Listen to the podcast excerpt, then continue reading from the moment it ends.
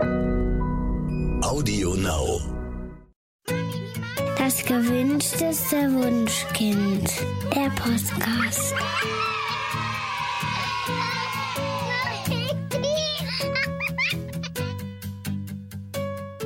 Hallo und herzlich willkommen. Hier ist das gewünschteste Wunschkind, der Podcast mit Daniel Graf und Katja Seide. Und der wunderbaren Nora Imlauer. Hallo Nora, herzlich willkommen bei uns. Hallo mal wieder. Schön hier zu sein. ja, wir freuen uns immer. Du bist ein toller Gast und ähm, ja, heute bist du bei uns als Erziehungsexpertin und wir möchten mit dir über dein neues Buch sprechen. Du hast ja schon ganz viele bahnbrechende Bücher geschrieben, ähm, die in keinem Bücherregal fehlen sollten. Also bei mir fehlen sie jedenfalls nicht. Ich habe sie alle da vor das Geburtsbuch oder Schlafgut Baby, das du zusammen mit Herbert Transpolster geschrieben hast, mhm. was übrigens eins der, also das beste Buch über den über den Schlaf von Kindern ist. Ähm, mein kompetentes Baby und ähm, zuletzt auch ganz mega erfolgreich und wirklich bei vielen Eltern Augen öffnend und Herzen zum Übersprudeln bringend, so viel Freude, so viel Wut und du bist anders, du bist gut. Mhm. Ähm, das Buch, über das wir heute mit dir sprechen wollen, heißt Mein Familienkompass. Was brauche ich und was brauchst du? Ähm, das ist aber jetzt weniger ein Erziehungsratgeber, sondern eher so eine Art Manifest, was Familien deiner Meinung nach für ein entspanntes Zusammenleben brauchen. Genau, ja. Was hat dich denn bewogen, dieses Grundlagenwerk zu schreiben? ja, also meine Bücher waren von Anfang an natürlich von einer bestimmten Haltung getragen, ne? von einer Haltung der Wertschätzung, des gegenseitigen Respekts. Das ist immer durchgeschieden und trotzdem waren die Bücher hauptsächlich Ratgeber. Das heißt, es ging um ein sehr spezifisches Thema und dann die Frage, ich habe hier eine Schwierigkeit mit meinem Kind, es schläft nicht oder ich komme mit seinem Temperament nicht so gut zurecht. Wie kann ich das lösen? Ne? Das war sozusagen die Aufgabenstellung, die ich hatte beim Schreiben. Und ich habe dann aber gemerkt, dass ich immer wieder, wenn ich auch Vorträge gehalten habe, dann ausholen musste und immer ein bisschen mehr noch erzählen musste, ähm, zu der Haltung, die dahinter steht, weil ich natürlich auch Fragen bekommen habe, die sagten, aber warum soll ich denn nicht einfach ähm, mein Kind bestrafen, weil es nicht das macht, was es soll? Es funktioniert doch auch. Ne? Und dann ging es so darum zu sagen, funktionieren ist nicht das einzige Kriterium. Erstens funktionieren viele Dinge nur kurzfristig und nicht langfristig. Und zweitens, es gibt auch Dinge, die funktionieren und die sind ethisch trotzdem nicht okay. Ne? Und, ähm, und dann ging es so um diese Frage von Ethik und Moral. Und dann habe ich gemerkt, dass ich ein starkes Bedürfnis gespürt habe, da wirklich mal so in diese ganz großen Fragen des Elternseins einzusteigen und so ein Buch zu schreiben, das wirklich ausleuchtet, was ist eigentlich das Wertefundament eines liebevollen, zugewandten, bindungs- und beziehungsbasierten Familienlebens. Ne? Welcher Ethos steckt dahinter? Welche auch schwierigen ethischen Dilemmata stellen sich uns als Eltern teilweise? Und das ist ein Buch, das hätte ich selber unglaublich gerne zur Seite gehabt, weil es immer wieder in meinem Alltag als Mutter auch Fragen gab, wo ich dachte, wie entscheide ich denn das jetzt hier, wenn zwei meiner Werte miteinander kollidieren, ja, im Alltag mit meinen Kindern? Und dann habe ich gedacht, ähm, jetzt setze ich mich mal hin und schreibt das alles auf. Und herausgekommen ist ein Sachbuch, sehr dicht gepackt auch wirklich, also mit vielen Informationen und vielen ethischen und moralischen Überlegungen, 400 Seiten. Mein Mann sagte zu mir, so eine richtige Bibel, die du geschrieben hast. Ähm, aber ähm, ich kriege jetzt ja schon die ersten Rückmeldungen und es gibt viele Menschen, die sagen, das hat ihnen noch als Ergänzung auch zu vielen anderen Büchern, die sie so kennen, gefehlt, weil es wirklich so bei den absoluten Basics ansetzt. Warum machen wir das Ganze hier eigentlich? Mhm. Das ist mir beim Lesen auch aufgefallen. Lass uns gleich direkt mal mhm. einsteigen in dein Buch. Ähm, und zwar äh, ist mir beim Lesen aufgefallen, äh, da hattest du geschrieben, ähm, dass die heutigen Eltern das, das Wort Gehorchen nicht mhm. mögen und ähm, sie wollen ihren Kindern auch keinen Gehorsam beibringen. Aber uneigentlich haben viele dieser Eltern trotzdem unbewusst äh, den Anspruch, dass ihre Kinder dann doch tun, was, was sie erwarten. Aber eben freiwillig freiwillig und ohne ja. Druck. Also im Prinzip wollen sie die, die alten Erziehungsziele ihrer Eltern mit den neuen, aber sanften Mitteln erreichen. Und, und das funktioniert ja. Genau, also es funktioniert zumindest nicht immer. Es ist tatsächlich, glaube ich, einer der größten Mythen über bindungs- und beziehungsorientierte Elternschaft, dass wenn wir nur liebevoll genug sind und unsere Kinder nur geborgen genug groß werden, dass dann so engelsgleiche Wesen dabei herauskommen, die ganz freiwillig all das machen, was wir wollen. Ja, und wir müssen nie unsere Stimme erheben, wir müssen nie laut werden, weil die Kinder so glücklich sind, ja, dass sie vor lauter Glück die ganze Zeit gehorchen. Ja, ähm, und es gibt ganz viele Eltern, die daran auch wirklich sehr verzweifeln an diesem Anspruch, weil sie denken, ich bin anscheinend nicht liebevoll genug, denn mein Kind kann durchaus auch die Arme verkreuzen ne, und sagen, mache ich nicht, keine Lust, kein Bock. Ja, ähm, und dann suchen viele Eltern die Schuld bei sich und sagen, oh, war ich vielleicht nicht achtsam genug? Ähm, und oder fangen dann eben irgendwann an zu sagen, diese ganze sanfte Erziehung, die, die funktioniert dann eben doch nicht. Bei meinem Kind klappt das nicht. Ich muss doch härtere Seiten aufziehen, sonst macht mein Kind nicht, was ich will. Und mir ging es darum, wirklich doch mal ganz klar zu sagen, wenn wir einen Grundwert von Würde und Respekt unserem Familienleben zugrunde legen, dann kann das in letzter Konsequenz auch bedeuten, dass unsere Kinder tatsächlich Licht machen, was wir wollen und dass wir dann auch keinen gewaltfreien Weg haben, uns da durchzusetzen. Ne? Also das kann eben auch die Folge sein, unser Kind will partout sein Zimmer nicht aufräumen und wenn wir nicht strafen, nicht drohen, nicht schreien, nicht in irgendeiner Weise unsere Macht ausspielen wollen, dann kann eben auch die Folge sein, das Zimmer bleibt halt unaufgeräumt. Ne? Und darüber müssen wir, finde ich, ehrlich sprechen, was auch der Preis dieses respektvollen Umgangs ist, nämlich, dass wir Eltern manchmal auch schlicht damit leben müssen, dass Dinge nicht so passieren, wie wir uns das vorgestellt haben. Das ist allerdings äh, schwierig in einer Gesellschaft, findest du nicht? Also ich, mir, mir ist jetzt gerade spontan ähm, die äh, eine befreundete Mutter eingefallen, deren Kind sich partout wirklich äh, geweigert hat, äh, mhm. äh, Hausaufgaben zu machen. Also komplett.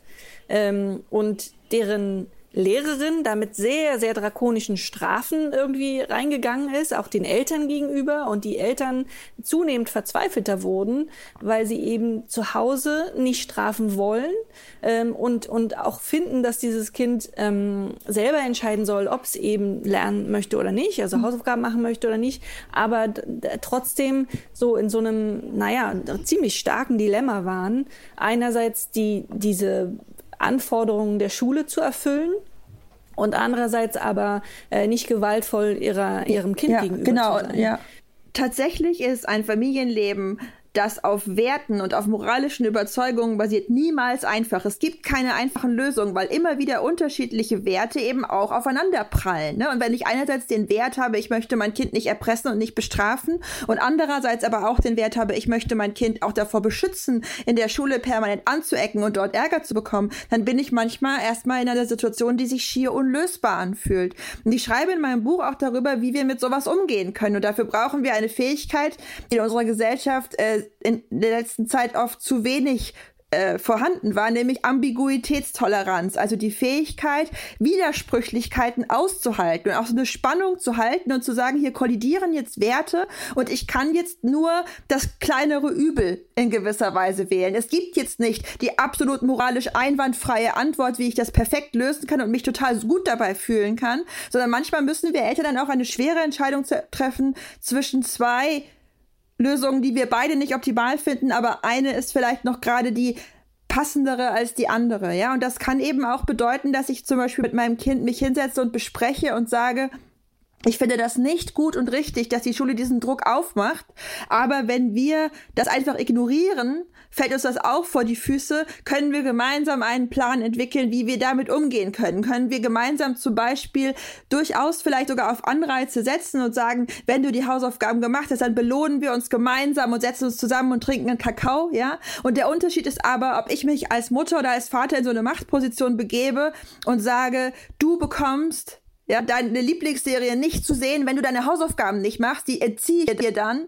Oder ob ich sage, lass uns sie doch zusammen jetzt angehen die Hausaufgaben und danach belohnen wir uns gemeinsam mit was Schönem, worauf du dich freust. Ne? Einmal ist es sozusagen, wir sind in einem Boot und wir versuchen gemeinsam eine Antwort zu finden und im anderen Fall machen wir uns als Eltern auch zu den Handlangern der Schule und kämpfen sozusagen gegen unser Kind. Und ich versuche in meinem Buch gar nicht Eltern zu sagen, macht es so oder macht es so, sonst ist es verkehrt, sondern ich versuche Entscheidungshilfen heranzuziehen und eine der wichtigsten Entscheidungshilfen ist, dass Eltern sich fragen dürfen, was macht das, was ich hier tue, mit unserer Beziehung?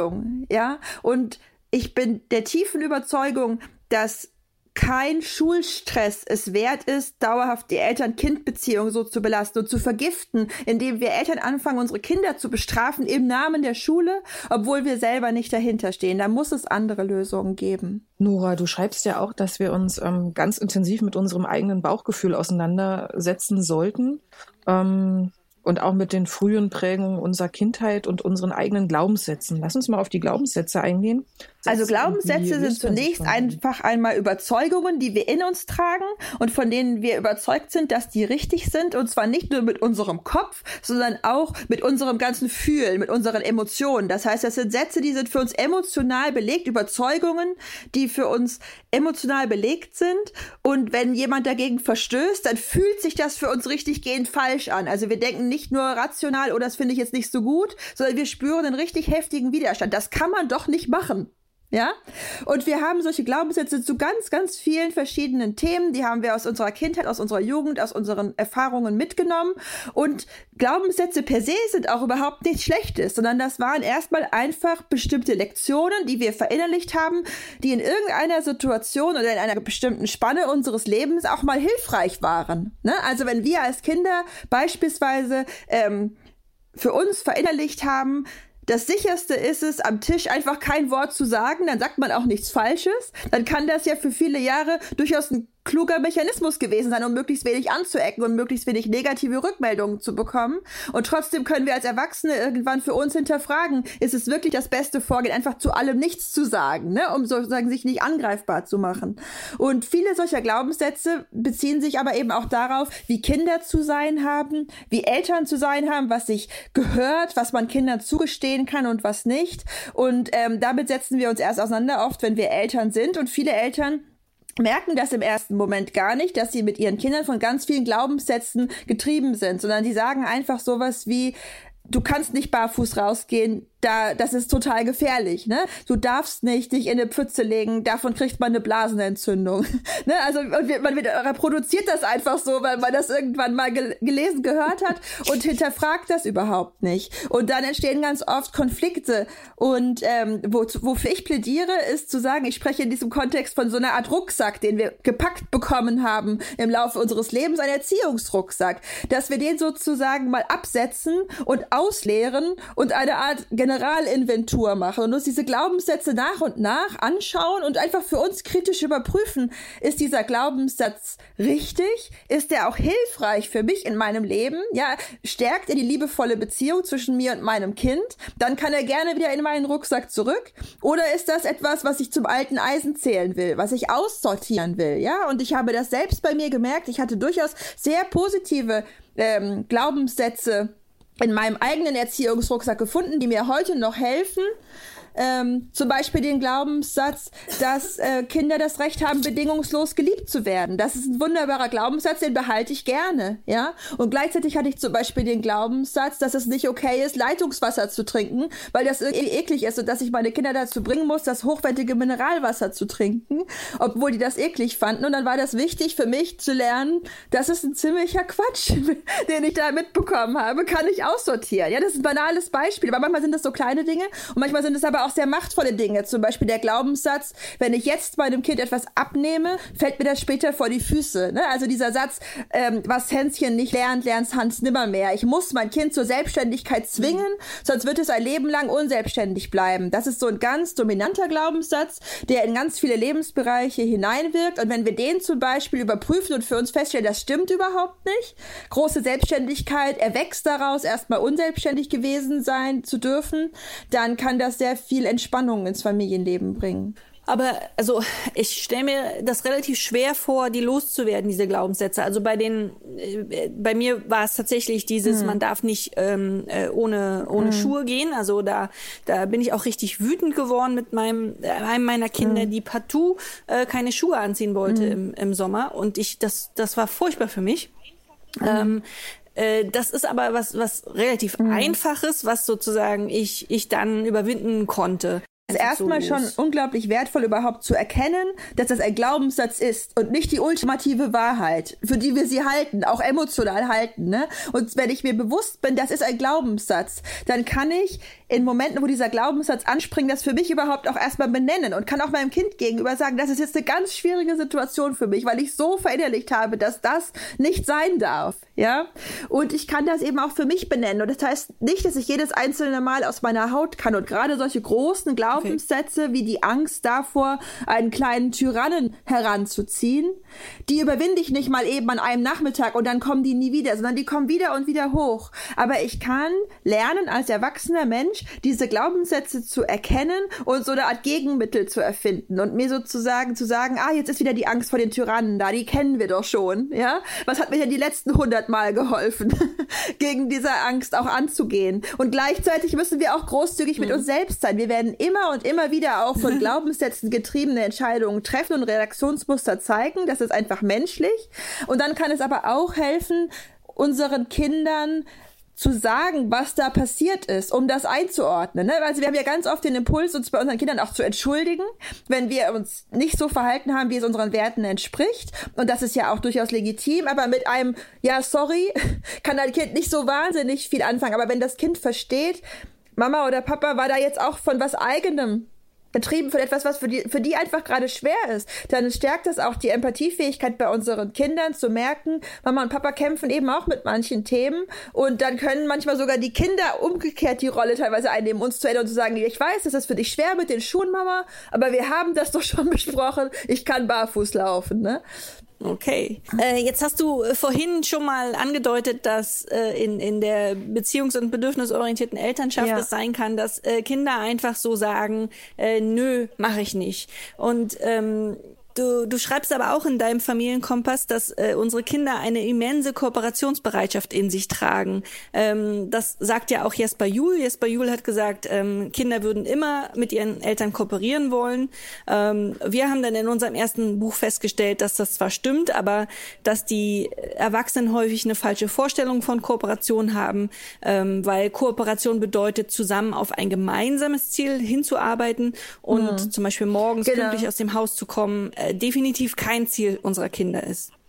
Ich kenne so viele Eltern, die regelrecht aggressiv auf diesen Satz reagieren. Ne? Kinder kooperieren immer und dann sagen sie, kommen Sie bei uns vorbei. Mein Kind tut das garantiert nicht, ich beweise es Ihnen. Ja, ähm, mit viel Werbe, so weil weil viele Eltern einfach das Gefühl haben, Widerspruchsgeist ist der zweite Vorname meines Kindes, ja. Und ich kann das sehr, sehr gut verstehen. Ich habe ja nicht umsonst selber auch ein Buch über gefühlsstarke Kinder geschrieben und gefühlsstarke Kinder sind ja sehr, sehr ähm, engagiert auch im Widersprechen. Insofern, ich habe da jeden Tag selbst mit zu tun es, es gibt jeden Tag Situationen, wo ich denke, das mit dieser Kooperationsbereitschaft, das in all den schlauen Büchern steht, das stimmt aber nicht für mein Kind. Ähm, dann muss ich mir selbst immer mhm. wieder klar machen, dass Kooperation in diesem Kontext Kommunikation bedeutet. Das heißt, unsere Kinder kooperieren mit uns auch, indem sie uns Rückmeldung geben dazu, wie es ihnen geht und wie es ihnen auch mit unseren Anforderungen geht. Ja, das heißt, unsere Kinder setzen viele, viele Male am Tag ziemlich widerspruchslos Dinge um, die wir von ihnen erwarten und wir finden das oft so sehr selbstverständlich, dass wir das gar nicht wahrnehmen. Ne? Dass wenn wir sagen, zieh mal eben die Schuhe an, wir gehen los oder so und unsere Kinder machen das, dann halten wir das für selbstverständlich und verbuchen das nicht unter Kooperation. Und gleichzeitig, wenn unsere Kinder eben nicht kooperieren, ist es total wertvoll, das sozusagen auf der Kommunikationsebene zu betrachten und sagen, was will mein Kind mir damit sagen? Und oft wollen unsere Kinder uns damit sagen, das geht mir zu schnell, ich bin jetzt einfach schon erschöpft, ich sehe nicht den Sinn in dem, was ihr hier von mir erwartet. Und manchmal sagen sie sicherlich auch, es wurde schon so viel über mich heute bestimmt und ich habe schon so viele Erwartungen erfüllt. Jetzt bin ich mal dran. Ja, jetzt geht es für mich darum, meine Integrität zu schützen und einfach auch mal entscheiden zu können, etwas nicht zu tun.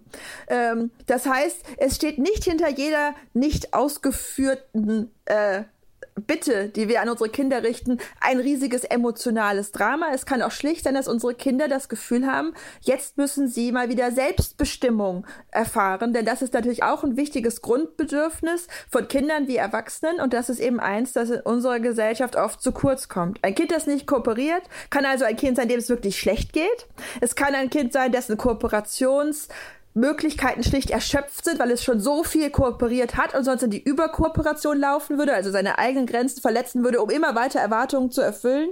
Das ist das, was viele von uns als Kinder gemacht haben, weil nicht gehorchen keine Op Option war. Und es kann aber eben auch sein, dass einfach gerade das Bedürfnis nach Selbstbestimmung dem Kooperationswillen sozusagen im Weg mhm. steht. Da hattest du, ich, ich war bei dir äh, bei der Buchpremiere in Berlin und da hattest du äh, ein schönes Beispiel ge gegeben. Ähm, ihr seid ja gerade umgezogen von einer relativ großen Stadt in eine Kleinstadt und ähm, deine älteren Kinder sind dann nicht so happy und ähm, dann hattest du äh, darum gebeten, dass sie den Tisch decken und da haben sie Nein gesagt. Genau, also das war eine Situation mit einer meiner Töchter, relativ kurz nach dem Umzug. Also das war am dritten oder vierten Tag und ich hatte die ganzen Tag gerödelt und gemacht und Kisten ausgepackt, wie das so ist. Und dann hat er gesagt, kannst du mal bitte eben schnell den Tisch decken? mit der großen selbstverständlichen Erwartung, dass natürlich eine Elfjährige das einfach mal eben widerspruchslos macht. Und sie sagte einfach, nein, mache ich nicht.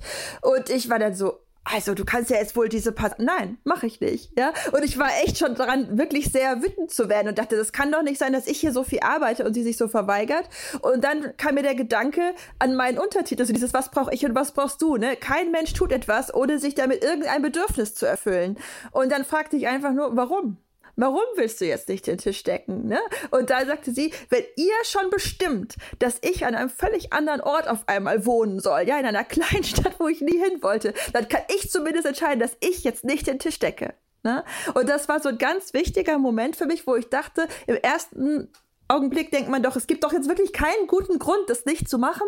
Aber es hat einen sehr guten Grund. Es war ein Schritt in Richtung Wahrung ihrer eigenen Integrität. Es war so ein bisschen für sie wichtig, in dem Moment ihre Würde zu reinstallieren, zu sagen, hier wurde ich quasi gegen meinen Willen und gegen meine Mitsprache verpflanzt, aber hier entscheide ich jetzt trotzdem, was ich tue und was ich nicht tue. Nora, in, in, vor allem in solchen Situationen kommt es ja dann relativ häufig vor, dass Eltern selbst so eine ganz unbändige Wut spüren, wo sie gar nicht so richtig, also sie fühlen sich innerlich und ganz aufgewühlt und merken aber selbst, dass es eigentlich dem Anlass gar nicht angemessen ist. Ne? Ähm, ich, mir geht's dann immer so, dass ich mich wahnsinnig ärgere, dass meine Kinder gar nicht zu schätzen wissen, ähm, was sie an uns haben und was wir für sie tun. Und es ist wirklich oft so, dass ich ich reiß mir echt den Hintern auf, damit es euch gut geht und äh, achte auf eure Bedürfnisse. Ähm, und dann sagen sie an solchen Stellen einfach Nein zu mir. Ähm, aber ich glaube, da, da liegen noch ein paar tiefere Gründe verborgen, oder? Genau, ja. Also so als Faustregel kann man sagen, je unbändiger die Wut, desto älter der Schmerz.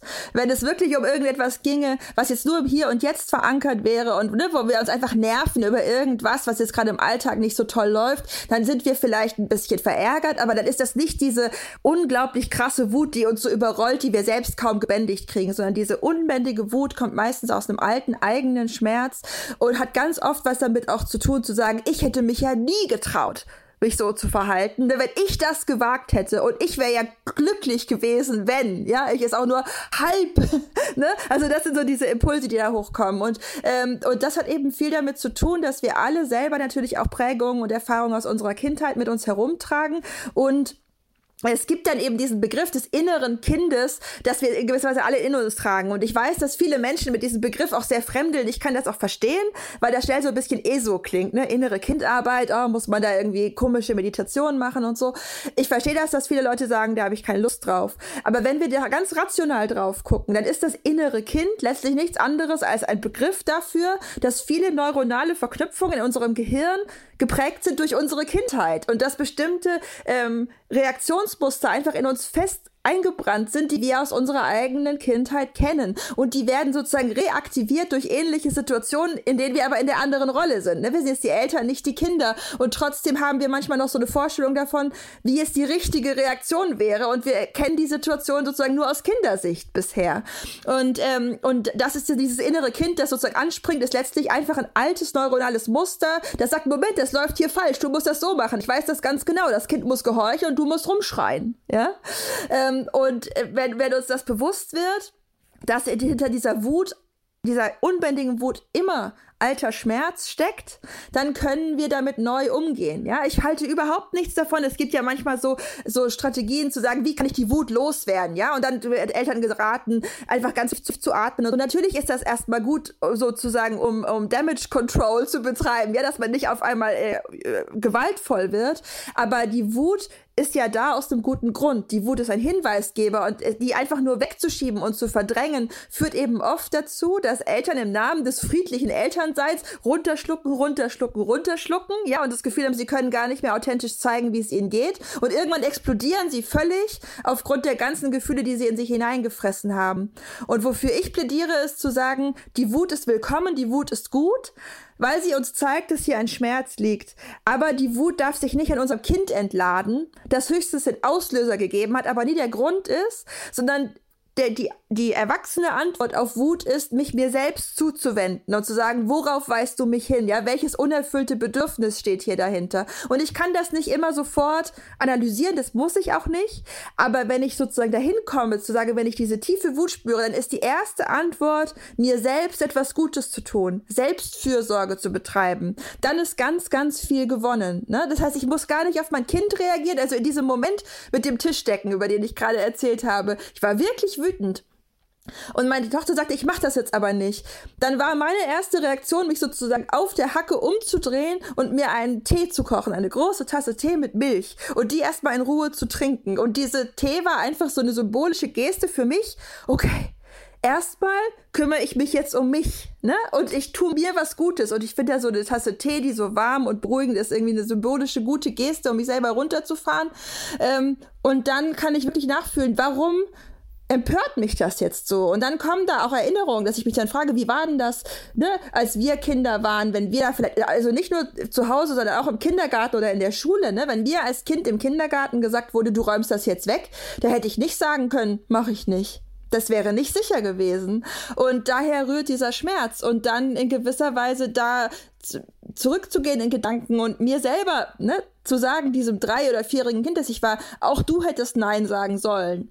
Es sollen dürfen, ja. Es wäre, es wäre okay gewesen. Und es war nicht okay, dass die Erwachsenen um dich herum, die das Gefühl zu ge gegeben haben, keine Wahl zu haben. Und es ist gut, dass dein Kind das jetzt heute anders sieht, aber es ist auch schmerzvoll. Und es ist okay, dass du da auch mit einem gewissen Schmerz reagierst. Und es ist der Schmerz, dass du das so nicht haben konntest. Und jetzt musst du dir selber so ein bisschen das geben, was du damals gebraucht hättest, nämlich viel Fürsorge, viel Verständnis, viel Freundlichkeit und viel Großzügigkeit dir selbst gegenüber. Äh, jetzt ähm, geht es ja auch darum, ähm, also wenn wir, wenn wir Kinder für ihr Verhalten nicht, nicht strafen wollen, ähm, dann geht es ja trotzdem darum, wir sollen ja, also wir, wir sind ja trotzdem die Eltern. Das heißt, wir müssen ab und zu Dinge sagen, die einfach gemacht werden sollen. Und äh, Jesper Juhl nannte das äh, Leitwolf sein ähm, und du sagst dazu respektvolles Leiten. Das fand ich sehr spannend. Vielleicht ähm, kannst du noch mal uns erklären oder unseren ZuhörerInnen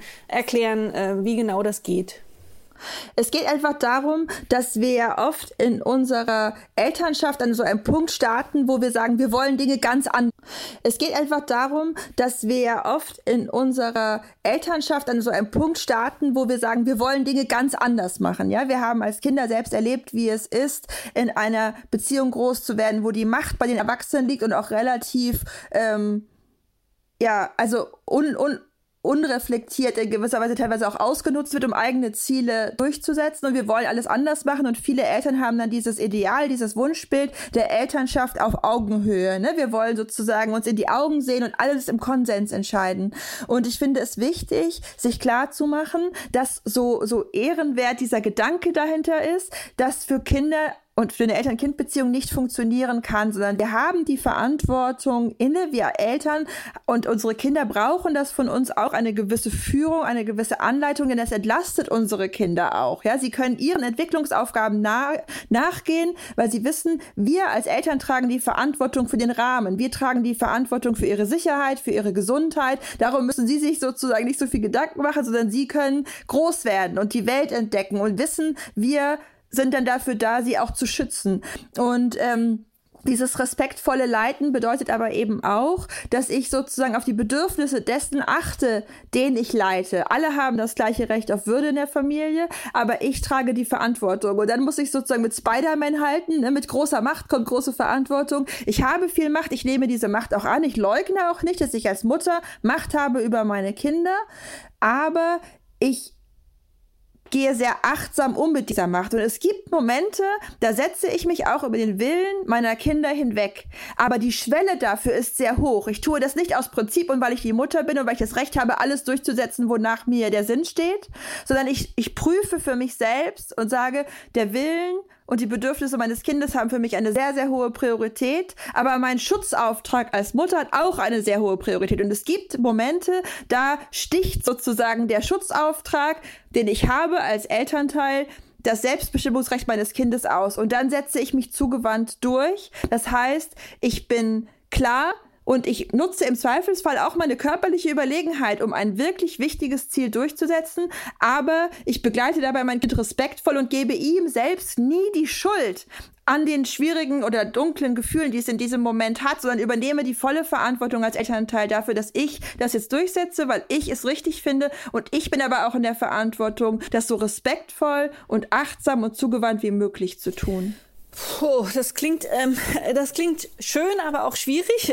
ähm, ähm, häufig wird ja argumentiert oder ähm, gesagt, dass äh, die beziehungs- und bedürfnisorientierte Elternschaft äh, Kinder zu sehr wie kleine Erwachsene be behandelt. Also ähm, und dass das aber gar nicht möglich wäre, weil Kinder eben ähm, ganz anders also ganz anders reagieren, als zum Beispiel mein erwachsener Partner oder meine erwachsene Partnerin reagieren würde. Und dass das nicht geht, dass man also Kinder irgendwie vor sich selbst schützen muss. Also ist das so? Muss man Kinder vor sich selbst schützen? In, in, in die Richtung ging ja jetzt gerade dein respektvolles Leiten. Ja, also ich denke, man muss da wirklich sehr genau darauf achten. Es ist ganz oft so, dass hinter dem Impuls, unsere Kinder vor etwas schützen zu wollen, Glaubenssätze stehen. Ne? Wenn du dein Kind nicht barfuß laufen lassen willst im Sommer und man dich fragen würde, warum willst du das nicht, würdest du nicht sagen, weil da ein irrationaler Glaubenssatz dahinter steckt, sondern du würdest sagen, da könnten, es könnte in Scherben treten, es könnte in Wespen treten, ich will mein Kind schützen. Und das ist bei ganz vielen Sachen so, ne? auch bei völlig irrationalen Dingen. Weil man Eltern fragt, warum darf dein Kind zum Frühstück Frühstück kein Eis essen, dann sagen Eltern, weil ich glaube, das ist nicht gesund. Das Eis auf den nüchternen Magen, ich will mein Kind vor Magenschleimhautentzündungen schützen. Ja, also wir haben immer irgendwelche Schutzgedanken dahinter, wenn wir irgendetwas durchsetzen wollen, was uns gegen den Strich geht. Und das meine ich mit der achtsamen Prüfung. Es gibt sehr, sehr viele Situationen, wo wir uns als Eltern erstmal durchsetzen wollen würden, wo es bei genauerem Hinsehen keinen wirklichen Schutzauftrag gibt, weil es unseren Kindern auch super ginge, wenn wir über unseren Schatten springen springen würden. Ne? Nur uns fällt es so schwer, über unseren Schatten zu springen. Und gleichzeitig gibt es eben Situationen, und das müssen wir für uns abwägen. Da kann niemand anderes sich hinstellen mit so einer Art päpstlichen Autorität und sagen, in diesen Situationen dürfen Eltern sich durchsetzen und hier genau ist die Grenze, da dürfen sie es nicht mehr. Ja? Wir müssen für uns einfach abwägen und sagen, gibt es hier einen Schutzauftrag, der so schwer wiegt, dass wir im Zweifelsfall auch das Recht haben als Eltern, uns über Selbstbestimmungsrecht unseres Kindes hinwegzusetzen. Für mich als Mutter sind das beispielsweise Situationen, wo meine Kinder im Auto nicht in den Kindersitz wollen, sich nicht anschnallen wollen. Ne? Da kann ich nicht diskutieren. Verkehrssicherheit ist wichtig. Wenn ich noch Zeit habe, kann ich natürlich auch versuchen, das spielerisch zu machen, aber es gibt auch Situationen, da drücke ich sich windende Kinder in ihren Autositz. Und das fühlt sich furchtbar an. Ja? Und mein Kind sagt, Mama, das tut weh. Und ich sage, das hast du denn davon? Wenn du dich so wehrst und mir so viel Ärger machst. Ja? Oder ob ich sage, ich versuche das so vorsichtig wie möglich hier zu machen, aber wir müssen los und ich muss dich jetzt anschneiden, sonst bist du nicht sicher. Ja, wenn dir irgendwas wehtut, sag mir gerne Bescheid. Und ich werde versuchen, noch vorsichtiger zu sein. Aber wenn du dich mit aller Kraft hier dagegen wehrst und ich dich aber in den Sitz kriegen muss, dann muss ich die Kraft aufwenden, die ich brauche, damit du in diesen Sitz reingehst. Ja, und das ist ein ganz schwieriger ethischer Grad. Und mir ist klar, dass ich mich auch im Schreiben und Sprechen über so etwas auch angreifbar mache, weil es viel, viel angenehmer ist zu lesen, wenn Menschen sagen, wir respektieren alle Bedürfnisse unserer Kinder immer und wenn uns wirklich was wichtig ist, dann gehorchen die Kinder von alleine, weil sie ja so geborgen sind. Das ist ja oft so dieses Narrativ, zu sagen, in einer liebevollen, zugewandten Familie braucht es diesen Druck gar nicht. Und es gibt tatsächlich Kinder, bei denen ist das so. Das ist auch eine Temperamentgeschichte. Es gibt Kinder, die haben von Natur aus ein sehr, sehr anpassungsfähiges, sehr erwartungserfühlendes Temperament. Und da muss ich tatsächlich, wenn ich sozusagen mit großer Klarheit mein Kind anleite, mich praktisch nie körperlich durchsetzen, weil mein Kind dann einfach unglaublich gut kooperiert. Und das ist toll. Da beneide ich jeden drum. Und gleichzeitig gibt es Kinder, die sind sehr, sehr willens- und charakterstark. Und es gibt dann verschiedene Situationen. Da kann es um Schutzimpfungen gehen, da kann es um Medikamente gehen, da kann es um Verkehrssicherheit gehen, ne? Fahrradhelme, um, um, um Autositze.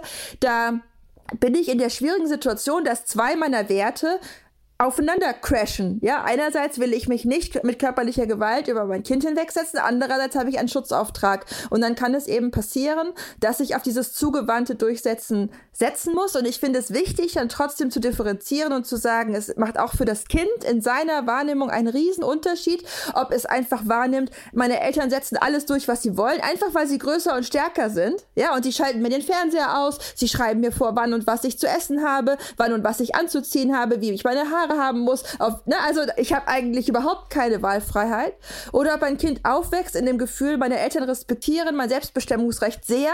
Und es gibt einige wenige Situationen, da wiegt ihr Schutzauftrag für sie so schwer, dass sie sich da im Zweifelsfall auch über meinen Willen hinwegsetzen. Hm. Ganz spannend fand ich äh, deine Konzepte des kontrollierten Nachgebens und des zugewandten Durchsetzens. Mm. Ähm, kannst du unseren ZuhörerInnen erklären, was das ist?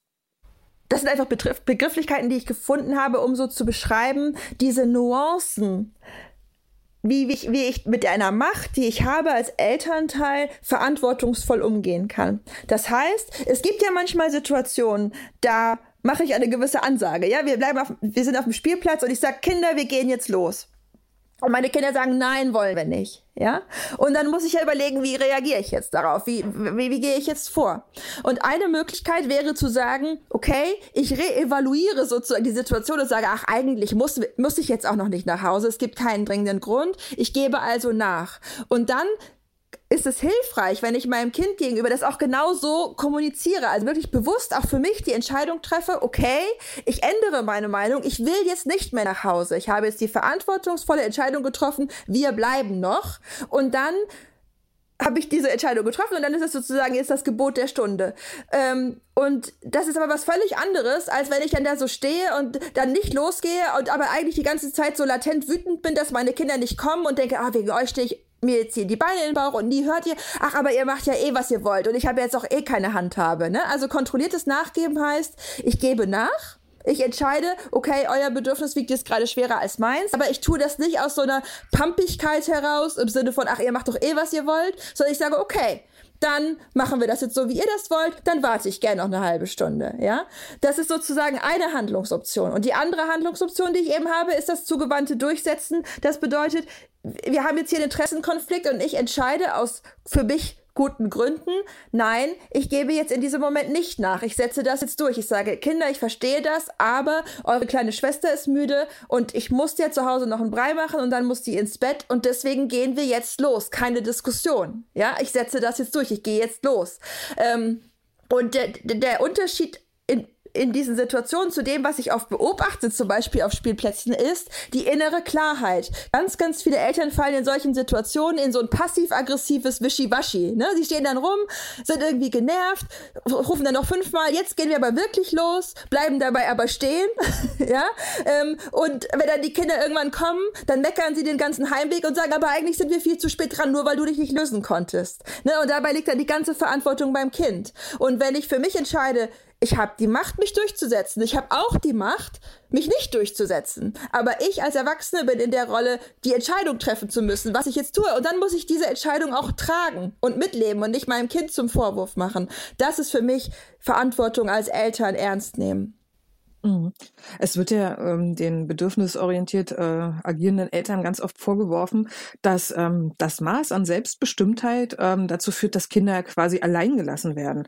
Ähm, das, also tatsächlich sagen einige, das ist eine, eine Art der Vernachlässigung. Ich glaube, man muss da schon sehr, sehr genau hinsehen. Also es ist tatsächlich so, dass unsere Kinder ja kognitiv einfach noch nicht auf demselben Stand sind wie Erwachsene. Das müssen sie auch gar nicht sein, weil sie andere Entwicklungsaufgaben zu bewältigen haben. Und es fällt beispielsweise Kindern oft schwer, länger in die Zukunft zu planen. Ne? Kinder leben lange Zeit sehr im Hier und Jetzt, was ja auch eine wunderbare Fähigkeit ist. Erwachsene fahren in Zen-Klöster, um das wieder zu lernen.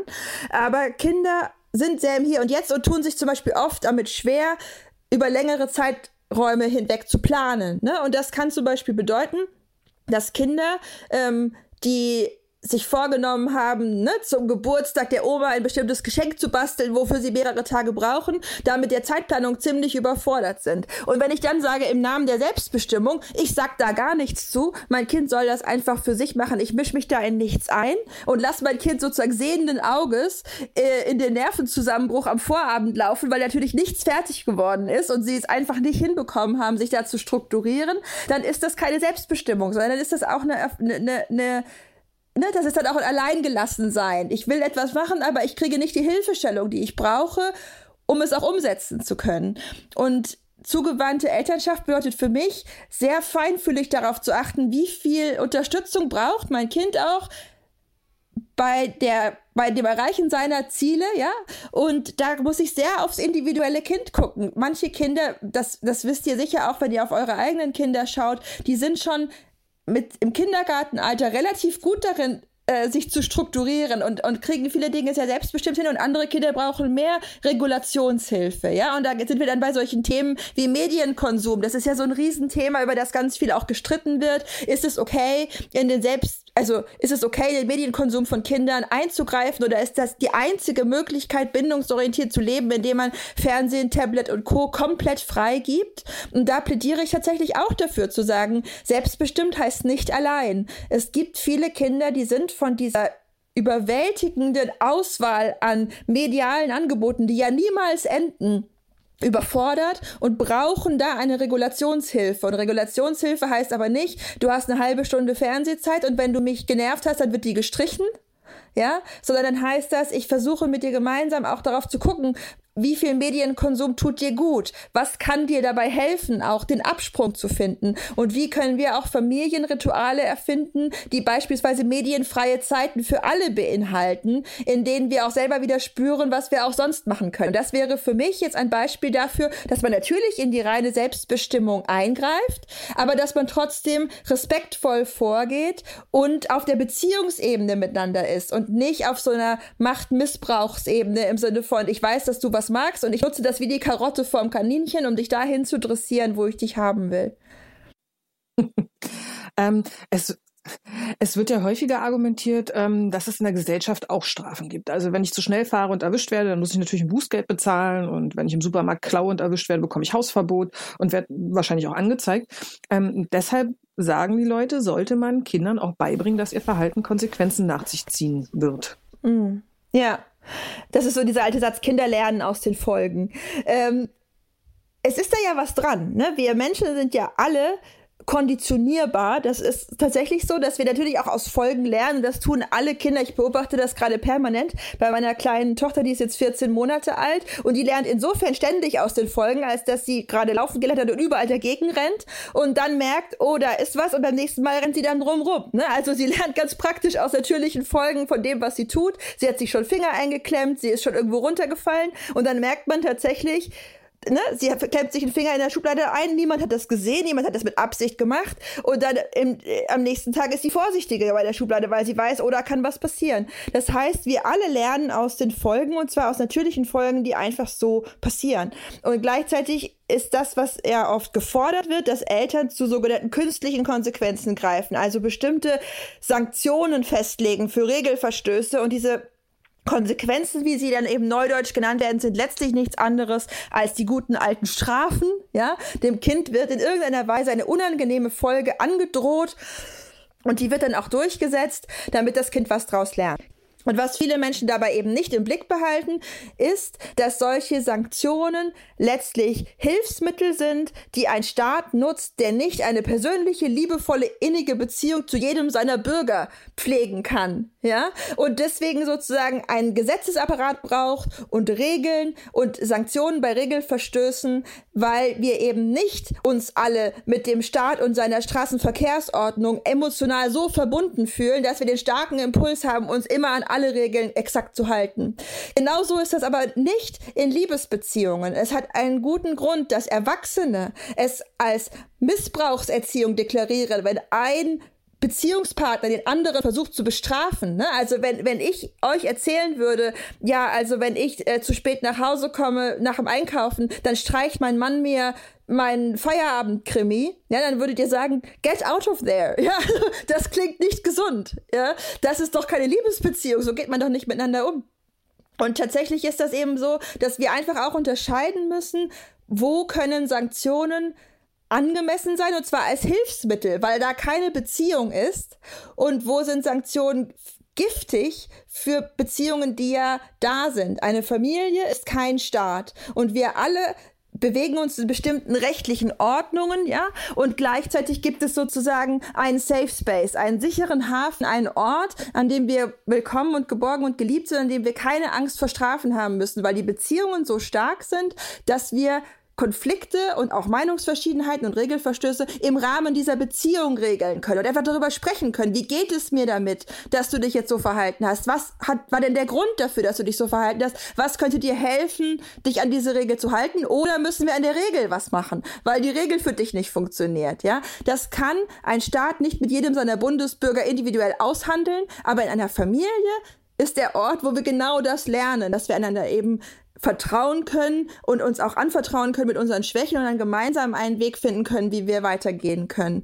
Und ich beschreibe das in meinem Buch, dass sich das für viele Eltern erstmal total unheimlich anfühlt, weil wir darauf nicht vorbereitet sind. Uns wurde vorgelebt, wie man sich durchsetzt mit Hilfe von Drohmitteln, ja. Und viele Eltern haben das Gefühl, wenn sie auf Strafen verzichten, sie haben nichts mehr in der Hand. Sie geben praktisch alle Waffen weg und die Kinder übernehmen das Regiment. Und das soll nicht passieren, sondern wir Eltern, wenn wir ohne Strafen leben wollen, brauchen klare Grenzen und brauchen auch die Fähigkeit, diese Grenzen zu vertreten und auch in Konflikte zu gehen und auch in Konflikten unsere Meinung stark zu vertreten, ohne dabei verletzend zu werden. Und es ist, als würden wir eine Fremdsprache lernen müssen. Am Anfang fühlt sich das schwer an und sperrig schwierig und wir haben das Gefühl, das funktioniert nicht und der alte Weg war viel einfacher. Und irgendwann sind wir in dieser neuen Sprache aber so fließend unterwegs, dass wir uns überhaupt nicht mehr vorstellen könnten, warum wir uns früher mit so vielen Waffen beschwert haben. Die könnten wir gar nicht mehr nutzen. Wisst ihr, was ich meine? Hm. Äh, ähm, und ähm, diesen Weg, den äh, willst du Eltern äh, einmal mit deinem Buch erleichtern, aber da das in der Theorie zu lesen ähm, ist, ist sehr nett, aber funktioniert ja häufig nicht, wenn die Eltern das dann über, übersetzen wollen in ihren Alltag. Und dafür hast du gleichzeitig auch noch einen Online, eine Online-Kreativwerkstatt äh, äh, hergestellt oder, oder gefilmt. Ich weiß nicht, wann du das alles schaffst, Nora. Ich bin, ähm, also du hast ähm, eben diese Online-Kreativwerkstatt äh, ähm, entwickelt und die diese Kreativwerkstatt soll Eltern helfen, alte Prägungen mittels kreativer Projekte durch neue Botschaften zu ersetzen. Ähm, was machst du denn da mit deinen ZuschauerInnen? Also tatsächlich ist es einfach so, dass ich viel darüber nachgedacht habe, wie ich Eltern dabei unterstützen kann, diese neu gewonnenen Erkenntnisse auch wirklich in ihr Denken und Fühlen so zu implementieren, dass sie eben auch im Alltag darauf zurückgreifen können. Denn das sind Rückmeldungen, die ich ganz oft bekomme, die ihr sicher auch kennt von den LeserInnen eurer Bücher, dass viele Menschen sagen, das ist alles so einleuchtend und so schön beim Lesen und ich bin dann immer voller guter Vorsätze und dann kommt der Alltag und der Stress und ich falle doch wieder in alte Muster zurück. Und viele Eltern machen sich da Vorwürfe und sagen, ich habe das in der Theorie alles klar, aber ich krieg's einfach oft nicht hin. Ähm, und mir war es erstmal wichtig zu, anzuerkennen, das ist ganz normal. Es ist schwer, Glaubenssätze und Prägungen zu überwinden und lesen und verstehen alleine reicht dafür oft nicht aus. Und dann habe ich ein bisschen mich schlau gemacht, was kann denn helfen? Und bin eben darauf gestoßen, dass es ganz interessante Forschungen gibt zur Rolle der Kreativität, also des Arbeitens mit unseren Händen und unseren Herzen, ja, mit bestimmten Themen und wie diese Kreativität wirklich Einfluss darauf hat, wie unsere neuronalen Verbindungen sozusagen sozusagen wirken. Ne? Also wir haben vorhin davon gesprochen, dass wir alle bestimmte Prägungen aus unserer Kindheit und aus unserem Aufwachsen mit uns herumtragen. Und das sind letztlich Verdrahtungen in unserem Gehirn, die auf eine bestimmte Weise funktionieren.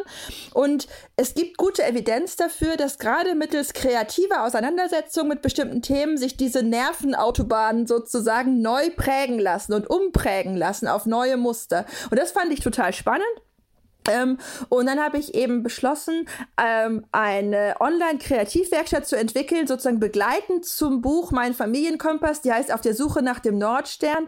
Und da können eben Eltern acht Wochen lang ähm, sich mit je einem Video pro Woche mit einem bestimmten Thema aus dem Buch nochmal etwas tiefergehend befassen, tiefergehender befassen und dazu dann eben auch ein oder mehrere kleine Kreativprojekte starten, die ihnen helfen können, alte Prägungen zu überwinden. Das heißt, es ist nicht ein Kunstkurs, es geht überhaupt nicht ums Ergebnis, man muss dafür nicht besonders bastelfreudig sein oder ein großer Michelangelo, sondern es ist wirklich, es geht im Prinzip darum, diese Scheu zu überwinden, sich lächerlich zu machen und einfach zu sagen, ich mache jetzt was mit meinen Händen, ich mache was, was was mit mir macht, ja, ich mache was, was mich in meinem Herzen bewegt und dann können da sehr kraftvolle Dinge dabei herauskommen. Ja, ich habe also nur als Beispiel, dass man sich das vielleicht vorstellen kann, zum Beispiel eine Übung entwickelt, da ähm, nimmt man so einen ganz, ganz langen Wollfaden und der repräsentiert sozusagen die eigene Geschichte und die Geschichte auch unserer Art und die Erziehungsgeschichte, die alle uns prägt. Und man wickelt diesen Wollfaden sozusagen einmal auf und macht daraus sozusagen ein Kunstprojekt, wo man so ein bisschen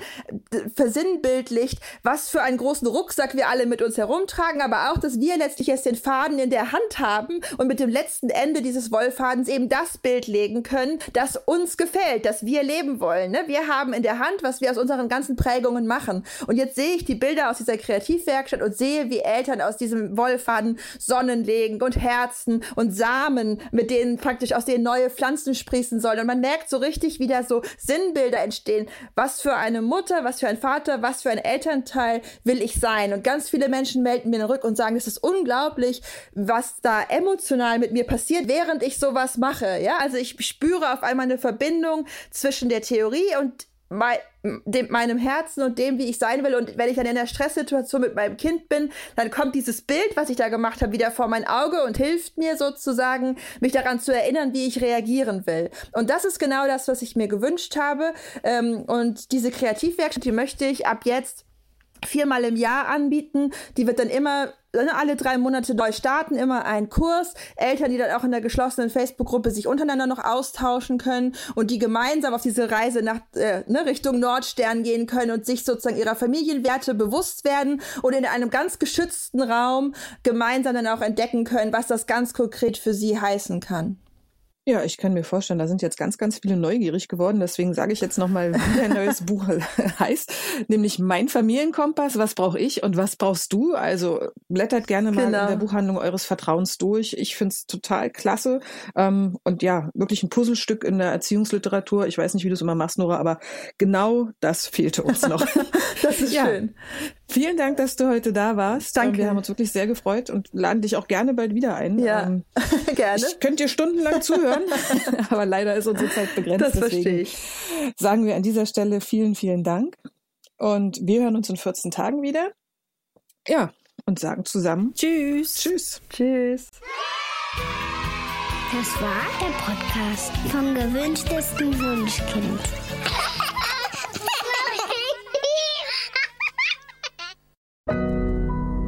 Audio Now.